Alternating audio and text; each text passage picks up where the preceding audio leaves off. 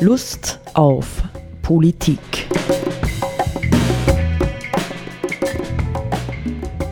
Liebe Hörerinnen und Hörer des Freien Radios Freistadt, Sepp Kiesenhofer und Roland Steidl begrüßen Sie zu einer neuen Sendung von Lust auf Politik. Äh, Sepp, wie haben wir es? Ich muss immer fragen, das ist ja so ein programmatischer Titel. Lust auf Politik. Haben wir Lust auf das, was wir jetzt machen? Schon. Sicher. Ich weiß. Ja, Man, doch. das, was wir machen, schau, aber so, ja. Ob wir Lust auf Politik überhaupt haben? es ist schwer. Also wir haben uns etwas Besonderes vorgenommen und tatsächlich auch etwas sehr Anspruchsvolles, äh, ohne jetzt in irgendeiner Form zu beanspruchen, endgültig ja mit bestimmten Themen und Thesen ähm, hier zu Rate zu kommen. Es hat, gibt ein neues Buch. Hauptherausgeber ist Ingolf Fuhr-Blüdorn. Dieses Buch äh, nachhaltige Nichtnachhaltigkeit, das er zusammen mit Felix Butzlaff, Michael de Florian, Daniel Hausknost und Miriam Mock herausgegeben hat, ist soeben erschienen, man kann sagen vor ein oder zwei Wochen. Die, der Untertitel lautet, warum die ökologische Transformation der Gesellschaft nicht stattfindet. Ähm, Wer ist Ingolf Fuhr-Blüdorn? Er ist 1964 geboren und Professor für soziale Nachhaltigkeit und Leiter des Instituts für Gesellschaftswandel und Nachhaltigkeit IGN an der Wirtschaftsuniversität Wien. Seine Forschungsschwerpunkte sind politische Soziologie, Gesellschaftstheorie, der Wandel moderner Demokratien und umweltpolitische Texte. Nicht? Wir haben uns ein bisschen mit ihm auseinandergesetzt, äh, sicherlich alles andere als erschöpfend, aber wir haben befunden, Sepp, dass grundsätzlich seine Ansichten oder seine Theorie von der nachhaltigen Nicht-Nachhaltigkeit ähm, sehr provozierend, aber auf einer bestimmten Ebene auch überzeugend sind. Ne? So würdest du auch sagen, oder? Würde ich auch sagen, ja. ja. Wir zitieren jetzt einmal und versuchen in dieses Thema hineinzukommen. Hm, äh, gleich zu Beginn einige Thesen, die er selbst gewissermaßen wie eine Art Vorwort aufführt. Nicht, ähm, wir wissen, und haben ja selbst schon gelegentlich darüber Sendungen gemacht, dass wir angesichts von Klimakatastrophe oder zu erwartender Klimakatastrophe, wenn man an Australien denkt, findet sie ja allenthalben und auch anderswo statt. Ähm, wir sind gewohnt, von der großen Transformation zu sprechen, ja, die unsere Gesellschaft braucht, damit wir klimaneutral werden, nicht damit wir ähm, die äh, Biosysteme äh, bewahren können und so weiter und so weiter. Mm, aber es könnte sein, dass uns ähm, die wirkliche Transformation dabei entgleitet oder wir sie möglicherweise gar nicht wahrnehmen. So sagt Blüdorn gleich zu Beginn Folgendes. Eine große Transformation findet definitiv statt.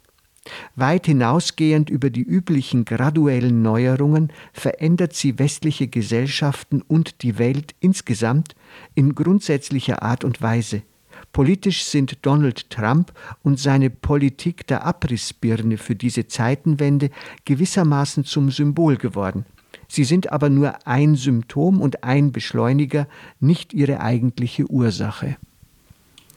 Ja, ich wollte nur ergänzen, zuerst, weil du von der, von der Transformation gesprochen hast. Wir meinen ja damit die sozial-ökologische Transformation, genau. Transformation, die eben notwendig ist, um allen Menschen und zukünftigen genau. Generationen genau. ein gutes Leben äh, zu ermöglichen. Ja, nicht von der, von der sprechen wir. Ich glaube, von der spricht tendenziell auch jemand wie Greta Thunberg und mhm. andere. Nicht, dass man sagt, es soll auch Klimagerechtigkeit geben. Das heißt, global äh, müssen mehr oder weniger alle Menschen in diese Ziele ähm, einbezogen werden. Nicht, das kann nicht nur sagen, dass es uns gut geht, sondern es sollte im Grunde genommen letztendlich nach dieser Veränderung und im Zuge dieser Veränderung allen Menschen gut gehen. Mhm. Und da behauptet eben Blüdorn jetzt, dass eine große Tradition schon stattfindet, allerdings eine entgegengesetzte, die eben ähm, gekennzeichnet ist oder symbolisch gekennzeichnet ist durch diese sogenannte Politik der Abrissbirne von Donald Trump, die eben äh, sozusagen bedeutet, dass ähm, all, möglichst viele Regulierungen, Vereinbarungen, Schutzmechanismen äh, beseitigt werden, die eben genau diese ökologische und soziale Transformation ermöglichen würden. Ja? Und also es passiert durch die, auf, auf der realen politischen Ebene eigentlich im Grunde, sagt er, eine Gegenbewegung in genau. die andere Richtung. Nicht? Die Abrissbirne ist ja ein gewaltiges Instrument im Prinzip, die alles zusammenschlägt, äh, was bis dahin äh, mehr oder weniger sozial und ökologisch gegolten hat. Nicht beispielsweise Ausstieg aus dem Pariser Klimaabkommen. Nicht? Ja, oder dass auch in den USA selber viele ähm, Umweltschutzmaßnahmen, die unter anderem durch Barack Obama ähm, eingeführt wurden, dass die wieder zurückgenommen wurden im Hinblick auf Kohleindustrie und Erdölindustrie und so weiter. Also da sind viele Schutzmechanismen inzwischen wieder abgebaut worden, um den, in den entsprechenden Industrien heute äh, ähm, die, die, die, den Abbau bzw. das Gewinnemachen zu erleichtern. Interessant ist ja, dass wir uns daran gewöhnt haben, nicht in der Hoffnung auf diese große Transformation, das Thema sozial und ökologisch zu verbinden. Nicht? Man könnte, hätte ja sagen können, es geht uns nur um eine ökologische Transformation, nicht? Aber wir verbinden eigentlich sozial und ökologisch. Und jetzt fällt mir ein, wo wir hier so angefangen haben zu diskutieren, es wird wirklich hochinteressant sein, wie sich unsere österreichische türkis-grüne Regierung tut, nicht? Man könnte jetzt sagen, ähm, naja, vielleicht gibt es schon so etwas wie eine, ja, eine Veränderung, eine vorsichtige Transformation Richtung ökologischer Standards und Richtung äh, Klimawandel, aber es schaut auf der anderen Seite nicht so aus, als gäbe es eine Transformation Richtung sozialem Bewusstsein, ja, Richtung sozialer Integration, ganz im Gegenteil. Ja, ja also gehen wir vielleicht einmal, also vielleicht wichtig noch einmal zu wiederholen, Trump ist nicht die Ursache für das, was wir erleben, sondern ein Symptom, nicht, sagt er, und ein Beschleuniger dessen, was vorgeht. Zweite These von ihm heißt hier, die verschiedenen Dimensionen dieser gesellschaftlichen Veränderung sind in ihrer gegenseitigen Bezüglichkeit und Wechselwirkung nicht voneinander zu trennen. Es gibt nicht den einen wesentlichen Auslöser und auch keine klare Kette von Effekten. Es ist nicht nur eine ökologische oder nur eine technologische oder nur eine politische Transformation, sondern ein alle Bereiche umfassender Struktur, Kultur und Gesellschaftswandel. Ja, das bedeutet, dass das wenn diese Analyse stimmt, und es spricht ja vieles dafür, dass das stimmt, äh, bedeutet das, dass es natürlich ähm, für uns schwieriger ist, das Ganze zu verstehen. Ja, es ist leichter zu verstehen, wenn, wenn es regnet, werde ich nass. Also ich, ich werde nass, weil es regnet, das ist leicht zu verstehen. Aber wenn ich jetzt da mit einem Geflecht an Ursachen und Wirkungen und Veränderungen zu tun habe, ist es ganz, ist es ein bisschen schwieriger, das sozusagen zu verstehen. Wo, wo liegen die Ursachen, wo liegen die Wirkungen, wie hängt was zusammen? Ja, und man hat geradezu ja den Eindruck, nicht wenn man sich ein kleines bisschen jetzt in diese Blüduanschen Thesen äh, eingearbeitet hat, dass sozusagen äh, die große äh, sozialökologische Transformation, von der manche Menschen träumen, ja, also eine nachhaltige Gesellschaft, nicht mit äh, sozialen Standards und allem drum und dran, dass die vielleicht ja das Gerede davon nur eine geradezu alibihafte Fassade sein könnte für eine ganz andere Veränderung, die in die entgegengesetzte Richtung geht und die wir nach Möglichkeit gar nicht wahrnehmen sollen. Könnte sein, ja. Könnte sein, nicht? Das wäre natürlich ein ganz raffinierter Schachzug ja, dieser, dieser anders gearteten äh, Transformation. Ich lese einmal. Ja, vielleicht nur, nur, als Anmerkung dazu: genau. Es gibt ja diesen Film The Green Lie. Mhm. Äh, da geht es darum, ähm, dass verschiedensten Produkten und so weiter inzwischen äh, ökologische Labels äh, aufgedruckt sind, die halt belegen sollen, dass dieses Produkt äh, unter ökologischen Gesichtspunkten oder unter Einhaltung bestimmter vieler ökologisch, ökologischer Regeln hergestellt wurde. Und in diesem Film, wird eben aufgezeigt, äh, an Ort und Stelle, dass äh, vieles davon einfach nicht der Realität entspricht. Zum Beispiel was die, die, die Gewinnung von Palmöl betrifft, dass da Produkte gibt, die ökologisch äh, gelabelt sind, aber wenn man dann dem nachgeht, stellt sich heraus, dass da genauso Urwald abgebrannt wird wie bei anderen äh, Ölprodukten auch. Ja. Ja, das, äh, da bin ich, jetzt, äh, bin ich jetzt hellhörig geworden, weil ich bin ja ein absoluter Fan von äh, Produkten, die so Nougatartig sind. Also solche Nusscremes und solche Sachen. Und jetzt habe ich tatsächlich eine Sorte gefunden, letzthin, ähm, wo ausdrücklich draufsteht, ohne Verwendung von Palmfett. Und so habe ich gedacht, mhm. endlich seit Jahren, ja, mhm. wo ich das verweigert habe, kann ich das wieder konsumieren. Und du sagst jetzt, das könnte vielleicht ja. auch irgendwie ein Fake sein. Meistens geht es eh darum, dass sozusagen Palmöl aus nachhaltiger Produktion also, gewonnen wird. Du meinst, wenn es ohne Palmöl ist, kann schon ist was dran sein? Die Wahrscheinlichkeit oder die Chance, dass es äh, tatsächlich äh, ökologisch unbedenklich erzeugt wird, ja. etwas größer. Okay, also ich danke dir. Ich bin schon ganz blass geworden. Und schon, Jetzt habe ich dich freigesprochen. ja, danke. Okay, dritte These ja, von Blüdorn. Dieser Wandel ja, von dem er hier spricht, nicht in Gefolge der Politik der Abrissbirne oder nicht in Gefolge, sondern im Kontext, ja, ist eindeutig nicht die sozialökologische große Transformation, die emanzipatorische Bewegungen, Umweltaktivistinnen, Klimawissenschaftlerinnen und Nachhaltigkeitsforscherinnen seit Jahren oder sogar Jahrzehnten dringend fordern und die nach Ansicht zahlloser Expertinnen unbedingt erforderlich ist, wenn katastrophale Konsequenzen vermieden werden sollen. Ja, also die große Transformation ist im Kommen, ja, oder geschieht gerade, aber es ist nicht die, ja, über die wir offiziell und öffentlich sprechen und die sich viele, ich gehöre sicherlich auch dazu, ja, du wahrscheinlich auch, die sich viele von uns tatsächlich auch seit Jahren und Jahrzehnten wünschen. Ja.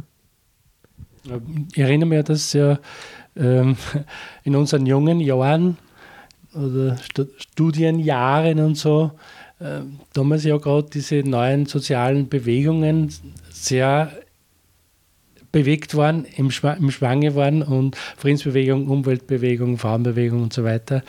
Und ähm, ja, das ähm, eigentlich das Tragische an dieser Geschichte ist, dass während wir da so von, von alternativen Lebensweisen geträumt und gedacht haben, äh, ja auf der, auf der großen politischen Ebene eigentlich ähm, der neoliberale Durchbruch des Kapitalismus äh, gleichzeitig angefangen hat. Also man sitzt da in den 70er Jahren mit Reagan und Thatcher den Beginn dieses, dieses neoliberalen Durchbruchs an und eigentlich ist da genau das passiert, dass, dass anstatt dass sich äh, in der großen Politik alternative Konzepte durchgesetzt hätten, ist genau das Gegenteil passiert, nämlich dass äh, sozusagen der, das Profitmachen, kostet es, was es wolle, entfesselt wurde, sage ich jetzt einmal, oder nur beschleunigt wurde. Und dann erst recht 1989 durch den Fall des Sowjetkommunismus hat es dann nur meinen Drall in diese Richtung bekommen. Was aus heutiger, wo, sie, wo wir mhm. jetzt wissen, wie tragisch das eigentlich ist, dass die Geschichte mhm. so verlaufen ist. Es ist ein unglaublich, nicht, äh, das kommt ja letztendlich auch dieses Wort jetzt in der Blühdornschen Theorie vor, nicht? Wir haben es hier sozusagen mit einem imperialen Anspruch, nicht des neoliberalen Systems zu tun, nicht, der halt letztendlich sich die letzten Ecken und Enden der Erde untertan machen will. Oder nicht? Ja. ja. Imperialismus ist ein Aspekt des Kapitalismus. Ja. Thank you.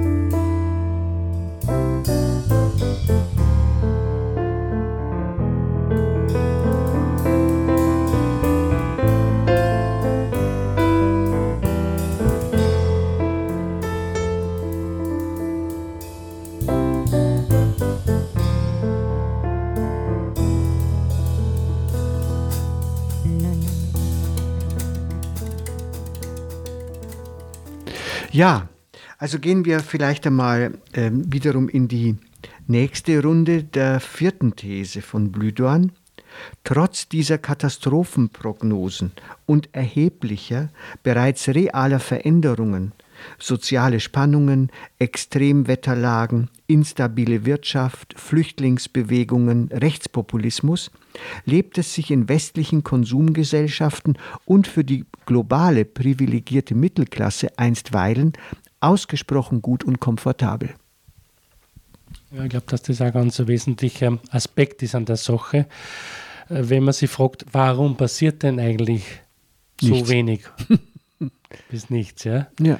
Weil einfach ähm, in unseren Gesellschaften, in denen wir leben, das ist, sind die Gesellschaften, die das Weltgeschehen heute halt einfach dominieren und bestimmen politisch und da die Mehrheit einfach im Grunde genommen im Alltag die Auswirkungen der Klimakatastrophe und auch der, der sozialen ähm, Disparität, also das Auseinanderklaffen von, von Arm und Reich, einfach viel zu, man, man spürt das im Alltag kaum.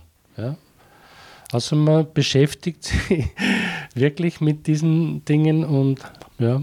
Ja, und es zeigt sich halt auch in der Regel an der Art, äh, der Diskussion über das Ganze, nicht? Also, dass auf der einen Seite es die Leute gibt, ich würde auch dazu gehören, die sagen, äh, wenn wir tatsächlich einen äh, positiven Paradigmenwechsel in Richtung ökosoziale, globale Gesellschaft finden müssen, dann würde das für uns bedeuten, dass wir materiell wesentlich bescheidener leben lernen müssten, ja, um die begrenzten Ressourcen dieser Erde auch in irgendeiner Form gerecht zu teilen mit denjenigen, die wir derweilen halt knallhart ausschließen. Und auf der anderen Seite gibt es halt immer wieder die äh, Theorie jetzt, die halt sagt, ja, äh, das ist jetzt sozusagen ähm, die Green Economy, Economy, nicht? Das heißt, wir setzen mit den Mitteln des bisherigen Systems darauf, dass man auch mit grünen Ideen Wachstum machen kann, Geschäfte machen kann äh, und Profite machen kann. Ne? Weiter in der gleichen Weise wie bisher. Nicht? Vielleicht sogar noch mehr, weil bisher in irgendeiner Form äh, Bereiche ausgespart und nicht wahrgenommen worden sind, die halt jetzt plötzlich irgendwie in Reichweite kommen. Das, das stimmt sicher. Es gibt sicher äh, sozusagen Nischen im ganzen Marktgeschehen und Produktgeschehen, die, wo man nur mehr Gewinne mhm. machen kann mhm. auf dieser Ebene. Aber ich wollte es eben auch nochmal ein bisschen illustrieren, so mit diesem, äh, dass man, dass man nur relativ komfortabel lebt. Es gibt ja sogar ähm, das, das andere, den, das, die andere Richtung, dass man, man kann es ja durchaus als angenehm empfinden, dass es jetzt im Winter nicht mehr so kalt ist oder im Sommer länger warm ist und so, selbst wenn das jetzt äh, eigentlich dürre äh, Perioden sind, aber sozusagen diese Art der Klimaentwicklung, die wir da jetzt in Mitteleuropa erleben, kann man ja sogar als unmittelbar angenehm erleben. Und das macht es dann noch viel schwieriger zu mhm. verstehen mhm. und im Alltag ähm, also zu verstehen, dass das etwas ist, was überhaupt nichts Gutes ist, wenn man es global betrachtet. Ja? ja, weil wir halt, und das ist der, halt halt ähm, das Problem an der Sache, dass wir halt sehr, so sehr, viel zu sehr darauf aus sind, zu schauen, was bedeutet denn das für mich? Ist das für mich angenehm oder ist es unangenehm? Und im Grunde genommen die Frage der Verantwortung völlig ausblenden. Nicht? Also wenn ich zum Beispiel sage, immerhin trauen sich jetzt ja die ähm, äh, die Naturschützer wieder stärker ähm, sozusagen hervorzukommen. Wenn ihr mal was, was wir mittlerweile für einen Schwund auch in Österreich ja an Insektenarten, an anderen Tieren und an Pflanzen und sowas haben, nicht das also schon bedrohlich ist, nicht, wo du dann fragen kannst, wie sollen denn künftig noch die Obstbäume bestäubt werden, ja, wenn es keine, ja, das heißt also, wir sehen die Dinge ähm, zunehmend, nicht? Und das haben wir wirklich in dieser Konsumgesellschaft gelernt. Wir lehnen, sehen sie ausdrücklich ganz speziell bezogen auf unser eigenes persönliches Wohlbefinden, ja? Und solange das halbwegs stimmt, und das scheint derweilen ja noch zu stimmen, nicht mit Ausnahmen oder vielleicht größer werdenden Ausnahmen, ist uns im Grunde genommen die, die gewünschte und gemeinte äh, Transformation ja, wurscht. Ja? Weil wieso sollen wir denn unter Umständen bescheidener leben? Geht doch alles noch. Ja? Ich glaube ja, dass das ein qualitativer Sprung ist, ob man sagen, das, das Geschehen rundherum ausschließlich jetzt einmal oder, oder fokussiert auf das eigene Wohlbefinden oder auf den eigenen Vorteil oder Nachteil hin betrachtet oder ob man einen Blick hat für das, was bedeutet denn das eigentlich muss man sagen global, weil inzwischen wissen wir mhm. sozusagen mit den neuen technischen Möglichkeiten der Kommunikation eh in Sekundenschnelle, wie es woanders ausschaut und wie es zugeht woanders. Also von daher dieser Sprung vom eigenen Befinden oder Empfinden hin zum Blick für das Ganze, das ist schon ein ganz wesentlicher, mhm. wesentliches Ding. Ja, genau. So, jetzt kommen wir dann zu These 5. Nicht also derweilen ist es für uns komfortabel, sagt eben die These 4. Ähm, das liegt nicht zuletzt daran, heißt es jetzt, dass sich auch die gesellschaftlich vorherrschenden Vorstellungen davon verändern, was eigentlich akzeptabel oder inakzeptabel ist und was erhalten werden soll, für wen, für wie lange, in welcher Menge, aus welchen Gründen und zu welchem Preis. Wir haben es also mit einer doppelten Transformation zu tun, die sowohl die empirisch realen Verhältnisse betrifft, als auch die Formen ihrer sozialen Wahrnehmung und die Maßstäbe ihrer Bewertung. Ja, dass mir jetzt diese Geschichte eingefallen äh, mit den Flüchtlingen, die eben übers Mittelmeer nach Europa drängen und wo wir wissen, dass Tausende die, bei dieser Unternehmung äh, ums Leben kommen. Und ähm, hat, da war ja vor einiger Zeit einmal ein Gespräch im Ü1 mit Susanne Scholl, die ja da auch unter anderem sehr engagiert ist, was Menschenrechte und Bürgerrechte und so betrifft. Und wo sie ganz klar gesagt hat, die, sozusagen, dass das Sterben von Menschen in Kauf genommen wird, bewusst in Kauf genommen, um ein politisches Ziel zu erreichen. Ja. Jetzt kann man sagen, in einem Krieg ist das immer der Fall, ja, aber mhm. das ist jetzt trotzdem eine andere, andere Form. Und das, das ist etwas, sagt sie, was einfach nicht akzeptabel sein darf. Aber es ist eigentlich im Grunde inzwischen als akzeptabel ja, ja.